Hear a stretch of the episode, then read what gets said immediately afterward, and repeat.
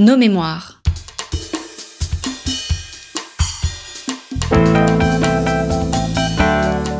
Une émission de la rédaction de Storia Voce.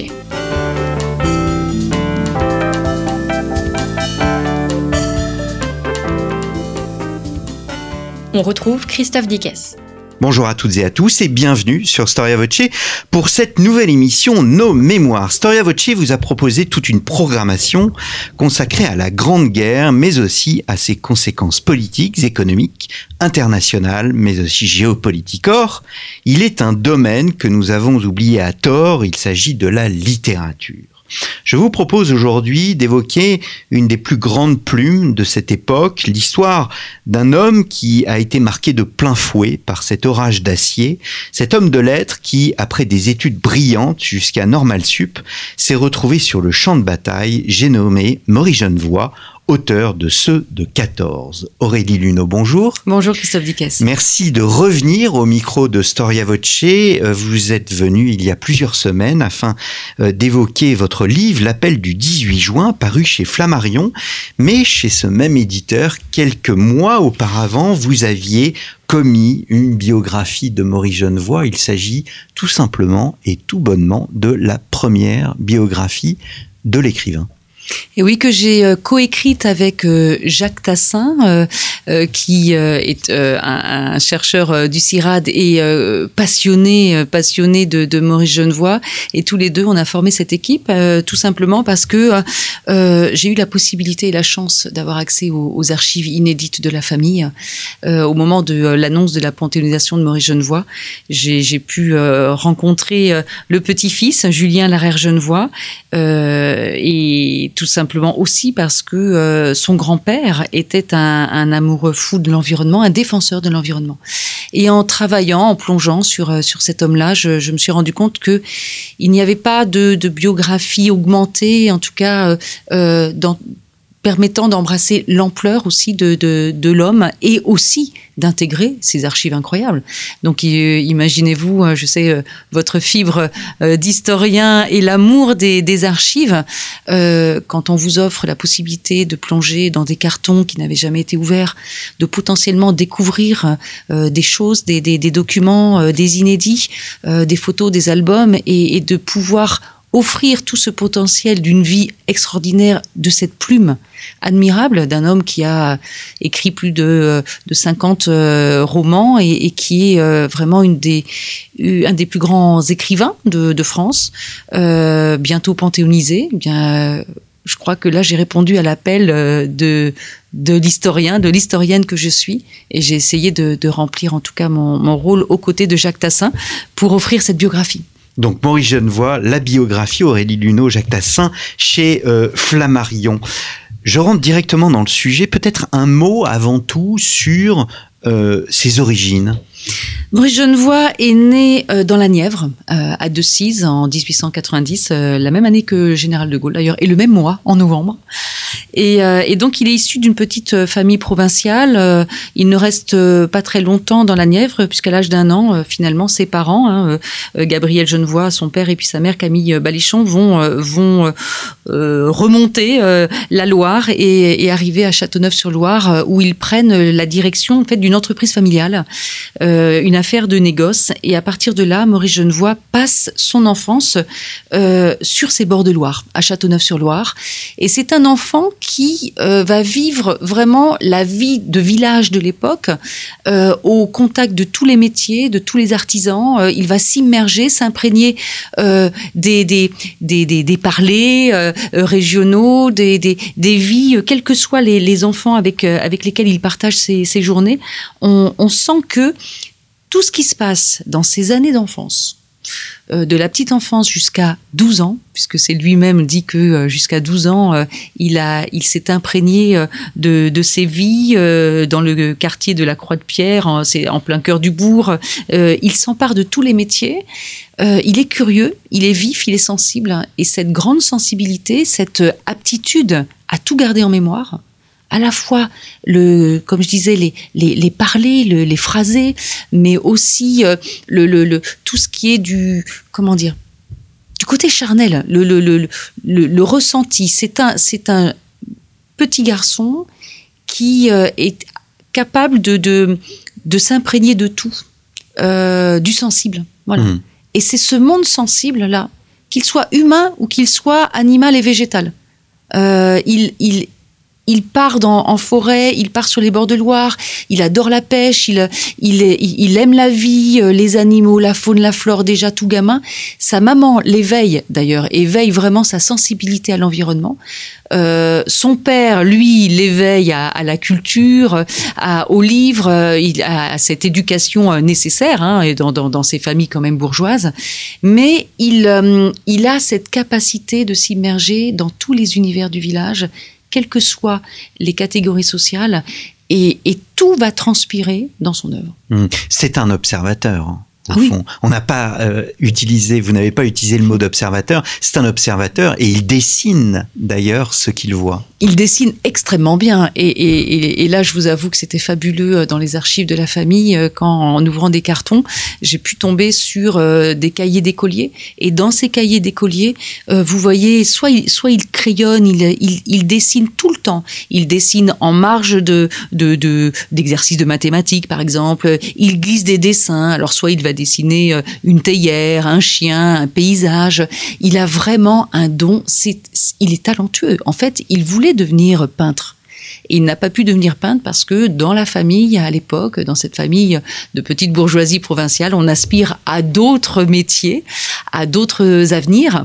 Et euh, l'avenir tout tracé, euh, c'était c'était celui du professorat. Donc, on, il n'a pas osé aller contre la volonté de, de son père, euh, puisque sa maman n'est plus là. Il, il perd sa maman à l'âge de 12 ans. Et donc, euh, il ne va pas contre la volonté de son père. euh, il ne lui, il ne lui impose pas son envie de d'embrasser l'école des beaux arts et il Mhm. va suivre une autre voie. Vous parliez de sa mère, la mort est importante euh, non seulement dans sa jeunesse, mais dans toute sa vie, bien évidemment, puisque tous les morts de la guerre vont hanter euh, sa, sa vie, mais même lui, dans, avant l'expérience de la guerre, il va frôler euh, la mort euh, alors qu'il était malade de, de je ne sais plus quelle La maladie. diphtérie. La diphtérie, voilà. Voilà, à l'hiver 1894, euh, il est touché par la diphtérie et donc il a 4 ans et il a un oncle qui est médecin. Et, et son père, donc euh, le père de Maurice Genevoix, Gabriel, euh, envoie cet oncle à Paris pour récupérer un, un sérum à l'Institut Pasteur auprès de Émile Roux, qui avait à l'époque euh, développé un sérum pouvant vaincre la diphtérie. Donc il est sauvé, mais cette mort euh, le, le- le côtoie tout au long de, de- de sa jeunesse et tout au long de sa vie. C'est un homme, Maurice Genevoix, qui va naviguer en permanence entre la vie et la mort. Voilà. Et on sent qu'il va se nourrir euh, et puiser dans la mort une force de vie. Trouver un ressort Mhm. même s'il est euh, en permanence côtoyé par, euh, par cette mort. Donc la mort, il l'éprouve. Ensuite, à l'âge de 8 ans, euh, là, c'est d'une autre manière. Il, il, se brise le fémur. Donc, on le plâtre. Et puis, quand, quand on enlève le plâtre, la, la jambe est tellement affaiblie que le remède de l'époque, c'est de plonger la guibole, comme on disait, dans un seau de sang frais. Donc, devant lui, euh, dans, la cour d'un- boucher, on, abat un bœuf hein, et on, récupère le sang. Et c'est là où il a, des propos euh, extraordinaires. Je vais vous lire un passage quand il décrit justement ce qu'il a ressenti. Et voilà comment il va raconter ce moment. Il le racontera plus tard dans le livre La mort de près. Il écrit L'homme assommait la bête devant moi d'un coup de merlin qui l'abattait. J'avais beau détourner les yeux, rien ne m'échappait de ce meurtre. Chaque pas de la bête sur le sol cimenté, le raclement, dans l'anneau de fer scellé au bord d'un caniveau pavé, du licou halé par le bourreau, la grosse tête masquée de cuir noir qui s'inclinait jusqu'à toucher le sol, le han de l'homme, le choc affreux, le fracas mou du grand corps qui s'effondrait. C'est alors que pour la première fois, j'ai vu couler le sang, le sang rouge, d'un rouge éclatant. M'eût-on décrit d'avance ce rite barbare et le rôle qui m'y était assigné, je pense que j'aurais fui vers quelque asile inaccessible. Et donc c'est la première vraiment confrontation avec le sang. Il en parlera toute sa vie. Il en parlera dans ce livre La mort d'après. Il en, il en parlera régulièrement. C'est une image qui va rester à jamais ancrée en lui et il l'associera même hein, avec euh, le sang euh, dans les tranchées, euh, le, le, sang de ses camarades. C'est vraiment cette mort-là. Il l'a ressenti, mais ce qu'il ressent avec cette bête qu'on égorge, il ressentira de la même façon les, les, les, hommes qui tombent, qui tombent au front. Vous voyez, c'est voilà, ce, ce rapport à, à la mort et en même temps, il sait que euh, ben, cette mort redonne vie aussi. Donc, euh, bon, pour lui, hein, ça a été ce premier, ce premier moment un petit peu euh, traumatisant qui va l'accompagner jusqu'au bout. Et puis, à 12 ans, à 12 ans, la mort vient faucher sa maman. Et, euh, et c'est à 12 ans que euh, pour lui tout est joué. Il le dira aussi dans, dans, dans, dans cette euh, façon de concevoir son, son avant et son après. C'est il y a il a une enfance jusqu'à 12 ans et à partir de 12 ans tout est joué. Donc son être cher, sa mère n'est plus là, mais il la il la fera toujours vivre quelque part dans dans ses écrits aussi, dans ses dans son témoignage. Elle est cette cette étoile vers laquelle il se tourne quand il est sur les champs de bataille et il regarde son étoile et pour lui c'est sa mère qui le, qui le protège. Hmm. Je me permets de citer euh, un des passages de ses écrits sur sa, sur sa maman, être confronté à cet âge de crise difficile, aux abîmes de la souffrance humaine, c'est une épreuve presque meurtrière, une tragédie secrète où se déchaînent terriblement déjà tous les démons de la solitude. Alors venons-en, si vous le voulez bien, à la guerre. Je passe sur ces années d'études parce que, alors chaque fois qu'on s'intéresse à un personnage dans l'histoire, généralement, on dit toujours qu'il fait des études brillantes. Là, il fait non pas des études brillantes, mais des études très brillantes euh, jusqu'à Normal Sup. Et euh, il, alors il fait euh, son, son service et euh, il part à la guerre. Quel rôle va-t-il jouer à la guerre? Il est mobilisé le 30 juillet 1914 et il prend le commandement du 106e régiment d'infanterie à Chalon-sur-Marne. il va se retrouver donc à la tête de, de, ce régiment avec euh, des hommes, des jeunes gens, qu'il va complètement prendre sous son aile, c'est vrai, parce que euh, ce qui est assez étonnant hein, dans, cette, dans ces récits de guerre, on en connaît beaucoup des récits de guerre, mais celui de, Maurice Genevoix est, est d'une force particulière, euh, tellement particulière que l'universitaire euh, Jean Norton Cru, d'ailleurs, va vraiment mettre euh, dans les premiers récits les plus emblématiques de la Grande Guerre ceux, de, ceux de Maurice Genevoix. Jean Norton Cru, c'est l'historien américain qui va travailler sur plus de 70 textes de, de, la Grande Guerre. Exactement, et qui lui-même a vécu la Grande Guerre. Hmm. Et donc, parmi les grands textes qui témoignent de la Grande Guerre, il va estimer que celui de Maurice Genevoix est le texte le plus humaniste, le plus proche des hommes, celui qui restitue le plus fidèlement la réalité des combats. Parce que Maurice Genevoix, euh, non seulement va vivre cette guerre à la tête de ce régiment en étant très très proche de ces hommes, en, faisant en sorte aussi de faire des choix stratégiques et tactiques euh, qui permettent de sauver les hommes. Et il a tellement peu, entre guillemets, de victimes, de morts euh, à chaque assaut que même l'état-major s'étonne du fait que euh, Maurice Genevoix n'ait pas plus de, de, pertes dans ses troupes. Donc lui, lui sera euh, euh, choqué hein, de, de, cette façon de considérer que, ah bon, vous n'avez que tant de morts. Mais il a ce souci premier, il, est, il est foncièrement auprès de, de, ceux qui, qui combattent à ses côtés. et il va témoigner, il va noter quasiment quotidiennement dans des petits, des petits carnets. Il a une habitude, en fait, euh, de futur écrivain, parce qu'à l'époque, il ne s'imagine pas en tant qu'écrivain. Euh, lui n'imagine pas euh, prendre des notes pour en faire des livres une fois sorti de, cette période de guerre, s'il en sort d'ailleurs, puisque hmm. aucune certitude bien sûr sur, sur, ces, sur ces terrains meurtriers. Mais il a des petits carnets avec une couverture en, moleskine et régulièrement il prend des notes, des notes, des notes. Mais ces notes-là, elles sont très succinctes. Il a sa mémoire on parlait de sa mémoire photographique, de sa mémoire du sensible. Cette mémoire-là, avec juste quelques mots, il va pouvoir la réactiver et coucher sur des pages euh, après, enfin après guerre, pendant la guerre, parce qu'il va être blessé. Donc à, partir de 1915, on va y euh, revenir. Il, Voilà, il, quitte, il quitte les champs de bataille, mais mais euh, son rôle auprès de ces hommes, c'est vraiment un de les préserver deux, de, de, de, de mener le combat face à l'ennemi quand même. Et puis euh, trois, il est, euh, il est dans ce, euh, dans ce monde de souffrance où lui-même, pour éviter d'être terrassé par l'horreur des champs de bataille qu'on connaît, hein, il va se réfugier dans l'écriture, il va aussi se réfugier dans la nature. C'est-à-dire que dans ses écrits, non seulement il va faire vivre ces, ces personnes qui sont avec lui, ces soldats, mais il va aussi faire vivre euh, les animaux, euh, la faune, la flore, euh, comme une sorte de soupape. Et c'est dans ce sens-là qu'on retrouve ce Maurice Genevoix, de, de- des premiers écrits euh, jusqu'à la fin de sa vie, avec cette façon de naviguer entre la vie et la mort. Euh, L'un nourrit l'autre quelque part. Hmm. Ou est-ce que c'est une façon de pouvoir mieux surmonter la, la mort? Probablement. On a aussi des traces qui sont très intéressantes à comparer euh, dans, dans les, les écrits qu'il a laissés. Au-delà de ses livres, il a aussi euh, euh, entretenu une correspondance euh, donc avec euh, Paul Dupuis, qui était le secrétaire perpétuel euh, de, de l'école euh, de la Normale. rue d'Ulm, hein, de Mm. l'école normale. Et c'est Paul Dupuis qui tout de suite, bien avant le, le, le- que euh, ces étudiants soient envoyés sur ces terrains de guerre, avait repéré, repéré certains euh, avec ce potentiel justement euh, d'écrivain pour demain. Donc il leur avait demandé d'écrire. Il leur avait demandé d'écrire et d'écrire pour témoigner. Et il, entretiendra en plus avec, euh, avec ses, ses étudiants des correspondances. Et la correspondance avec euh, Maurice Genevoix euh, existe, elle a été publiée.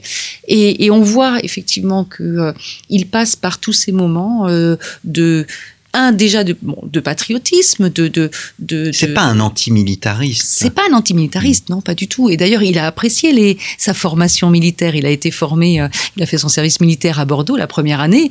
Euh, C'est un sportif, on ne l'a pas dit, c'est un sportif. incroyable. Oui.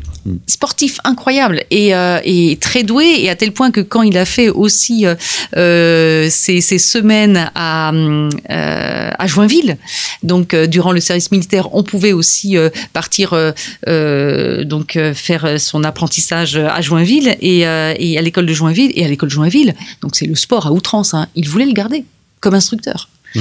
Donc euh, il a, il, est étonnant Maurice Genevoix, à la fois le peintre, celui qui aurait dû être peintre et qui n'a pas pu être peintre, cet écrivain devenu écrivain parce que un homme comme Paul Dupuis croit en lui, alors que lui-même Maurice Genevoix ne se voit pas peintre, il se voit professeur. Et son rêve, c'était d'aller professer euh, et euh, à l'étranger. Hmm. Et puis, euh, et puis c'est un grand sportif. Il a même pratiqué le rugby. euh, il était doué pour le trapèze. euh, donc voilà, un homme, un homme qui a une une vie autre que l'image qu'il a pu laisser. Parce que quand on parle de Maurice Genevoix, la première image qu'on a, c'est celle d'un vieux monsieur. C'est assez étonnant en fait. C'est vraiment l'i- l'idée de un écrivain régionaliste et un vieux monsieur. Alors c'est vrai qu'il a, il a vécu euh, vieux, euh, puisqu'il est mort en, en 1980, mais euh, il a été académicien, secrétaire perpétuel de l'Académie, etc., invité de tous les plateaux télé. Ça a été vraiment un homme qui a été médiatisé. Mais paradoxalement, aujourd'hui, c'est une figure qui a été oubliée. Hmm. Et, euh, et il reste ses écrits, formidable écrivain, et surtout cette image quand même de écrivain régionaliste. C'est un paradoxe parce que euh, cet homme a été un des plus grands témoins de la Première Guerre mondiale. Et ensuite, dans une deuxième partie de sa vie, il a écrit beaucoup de textes euh, de qu'on dit régionalistes parce que euh, ils, ils prennent place euh, beaucoup sur les bords de Loire, cette terre qu'il adorait, qui, qui, qui était la sienne. Et et, elle- et c'est- ce sont aussi des textes qui prennent place dans, dans l'univers de ce qu'on appelle aujourd'hui l'environnement, euh, Mm. la faune, la flore, la nature, les, les, des personnages comme le braconnier chez Rabelio ou d'autres.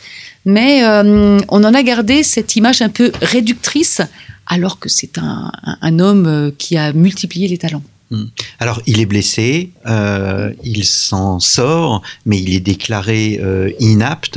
euh, Invalide à 100%. Invalide euh, à, à- à 100%. Et commence alors l'aventure de, de ceux de 14. Vous racontez l'anecdote où il voit euh, pour la première fois son futur éditeur. Et euh, en fait, c'est son professeur, non pas le professeur, mais euh, Dupuis, qui est allé voir son ami chez Hachette pour lui trouver un, contrat d'édition sur un livre qui n'existe pas encore. Effectivement, donc Paul Dupuis le prend, le prend en main, on peut dire, et surtout l'oblige à, reprendre ses notes et à, coucher sur le papier ses premiers écrits à partir de, des notes euh, qu'il a conservées dans ses petits carnets et à partir aussi des, des, textes et des correspondances. Et donc, euh, il va rencontrer euh, celui qui sera son futur éditeur. On peut dire pas dans un traquenard, mais dans une réunion organisée par, par Paul Dupuis. Et là, ben, Maurice Genevoix va signer, va signer son contrat et se mettre à, obligé finalement à écrire là où il il n'avait pas cette envie-là. Sorti des terrains de guerre, euh, il est meurtri, il est blessé, il a vu trop d'horreur. Et, euh, et pour lui, activer l'écriture, c'est aussi réactiver ses, ses mémoires et ses souvenirs. Et il va écrire pour témoigner. Il écrit pas pour lui, il écrit pour les autres. Mmh. Il écrit pour tous ceux qui sont restés euh, sur le terrain, pour tous ceux qui ont donné euh, leur vie, leur sang pour, pour la patrie, tous ceux qu'il a vu tomber à ses côtés.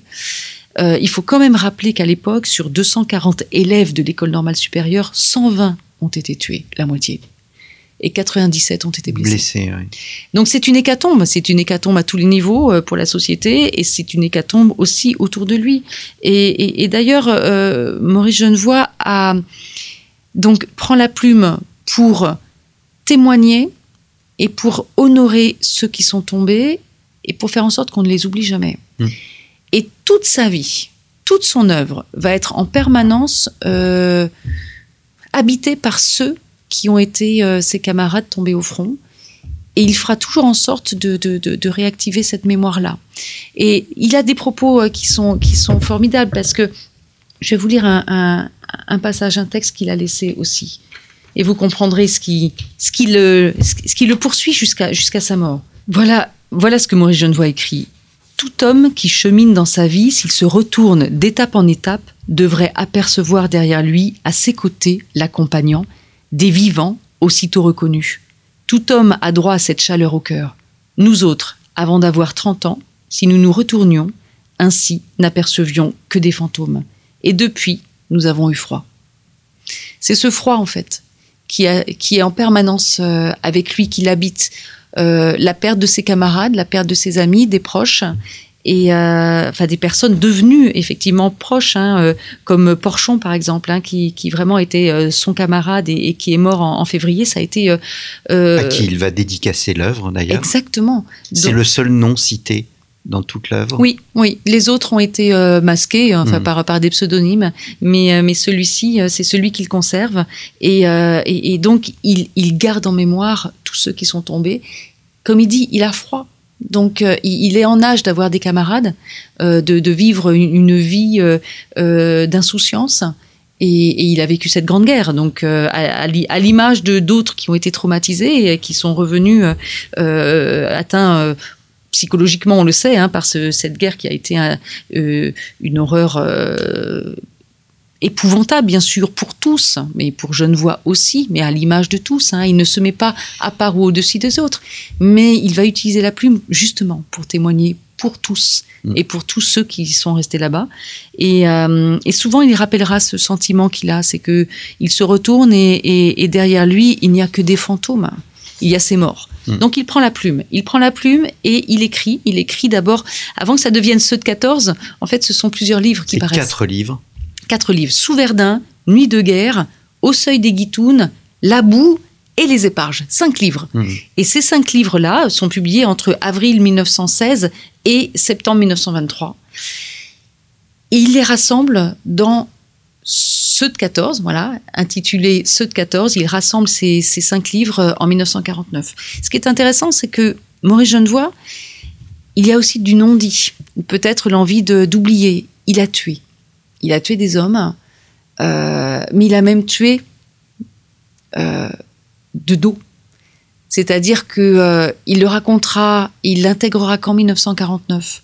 C'est ces moments où, malheureusement, en septembre, en septembre, à- dans la bataille de Vaumary et puis euh, aux Éparges en février euh, 1915, euh, ce sont ces moments où les accrochages, comme on disait à l'époque, où les assauts euh, sont extrêmement meurtri- meurtriers, ils se retrouvent euh, pris euh, et puis à, devoir fuir ou s'échapper avec certains de ses camarades et à certains moments, eh bien voilà, il se retrouve soit face à des Allemands, soit avec des Allemands qui, courent devant lui et il va tuer à plusieurs reprises. Et ça, il ne pourra jamais l'oublier. Mais il ne le donnera pas dans, dans ses premiers récits. Il réintégrera ces chapitres, Mm. ces moments-là, qu'en 1949. Alors, il y a eu plusieurs éditions parce que euh, les premières éditions d'ailleurs étaient euh, censurées en partie. Je crois qu'il y avait une vingtaine de pages. Oui. euh, sur Sous-Verdun qui ont été censurées. Moi, j'ai eu l'occasion dans la maison des Vernelles, dans, dans, dans la maison de Maurice Genevoix et qui est toujours restée au sein de la famille, j'ai eu l'occasion de voir ces exemplaires-là avec euh, les, les passages, c'est-à-dire vous avez soit des demi-pages, soit des pages entières qui sont toutes blanches. C'est-à-dire que la censure s'exerçait, mais elle était visible. Hmm. Dans le rendu, en tout cas, du livre imprimé. Et ce qui est émouvant, c'est que Maurice Genevoix, sur tous ces exemplaires, a pris le stylo, il a tout réécrit. Oui, parce qu'en fait, la censure euh, mettait une page blanche, Voilà, euh, passage censuré, exactement. et donc à la place de la page blanche, il mettait ses écrits censurés. et il a réécrit. C'est-à-dire qu'il a éprouvé le besoin dans ses propres exemplaires à la plume de réécrire les passages qui avaient Mhm. été censurés. Même s'il en avait gardé la trace, lui forcément, de, de, de, de son côté, mais il l'a fait euh, systématiquement, symboliquement, euh, parce que les passages qui ont été censurés, c'était les passages dans lesquels, par exemple, il parlait de, de, de, de ces soldats qui avaient besoin de s'enivrer pour oublier l'horreur de la guerre, qui n'hésitaient pas à piller certaines maisons quand euh, à, à l'arrière parce qu'on avait besoin de tout, parce que sur le front, euh, il manquait de tout, à tel point que ce manque-là, euh, Paul Dupuis d'ailleurs prend conscience que ses étudiants n'ont rien. Et même pas euh, le, le basique du basique, du papier toilette, ou, ou- ou ne serait-ce que même pour se nourrir ou pour faire, pour faire euh, euh, ce- euh, son hygiène quotidienne. Hmm. Euh, et, et Paul Dupuis, envoie des paquets. Oui. il envoie des colis. Mm. Il, il se substitue aux familles. Et d'ailleurs, souvent d'ailleurs, il connaît, il connaît la, la, le- les traumatismes, la souffrance, la douleur, parce que les élèves lui écrivent des choses qu'ils n'écrivent même pas dans les lettres envoyées à leurs propres parents. Parce que je ne vois ce qu'il raconte à Dupuis, il ne le raconte pas à son père pour ne pas l'inquiéter. Donc, euh, il y a tout ce, tout ce, tout ce terrain effectivement de, de l'horreur. Et donc euh, euh, pour Genevoix un livre censuré c'est censurer ce par quoi ils sont passés c'est censurer cette vérité. Et pour lui même les, les critiques il n'hésite pas à critiquer les, prises de, décision de, de- des, états-majors. Donc euh, il, il reprend la plume et il comble le vide Eh bien, merci euh, beaucoup Aurélie Luneau. Maurice Genevoix, pardon, la biographie parue euh, chez Flammarion. Je dois mentionner le fait que euh, chez le même éditeur, hein, vous trouvez l'édition complète, ceux de 14, avec une préface et un appareil critique de Michel Bernard. Et j'ai oublié de dire que dans le votre biographie de Maurice Genevoix, il y a un texte inédit intitulé Notes des temps humiliés. C'est un texte qui a été écrit entre mai 1941 et 11 novembre 1942. C'est un texte inédit, évidemment, sur euh, cette époque euh, troublée de la collaboration, mais même de Londres. hein, il n'épargne pas Londres. Exactement, et c'est vraiment un texte très intéressant parce que ce n'est pas le Genevoix tel qu'on le connaît à travers euh, sa plume d'écrivain, c'est le Genevoix qui témoigne dans un journal qu'il tient. Il est à vif, il est acerbe, il est violent, il est virulent. On le, on, le voit euh, euh, donc écrire contre, bien sûr, l'occupation euh, du pays, contre l'occupation allemande, contre les positions du gouvernement de Vichy. Et il dénonce, il n'hésite pas à donner des noms. Il est vraiment dans un état d'esprit, à la fois état d'esprit et état aussi corporel, de, de meurtri, de ne pouvoir en être. Il aurait aimé prendre part à, à- la guerre, vu son âge, il n'a pas pu. Et puis ben là, il est, il est dans l'Aveyron. Euh, il n'a que la plume pour, euh, pour pouvoir euh, exprimer ce qu'il ressent. Et c'est vraiment un document incroyable qui était dans les archives de la famille, qui n'avait jamais été euh, publié jusque-là. Et donc, que l'on retrouve donc dans votre biographie chez Flammarion. Merci beaucoup Aurélie Merci à Luneau. Et à très bientôt, chers auditeurs, pour un nouveau numéro de notre émission Nos Mémoires.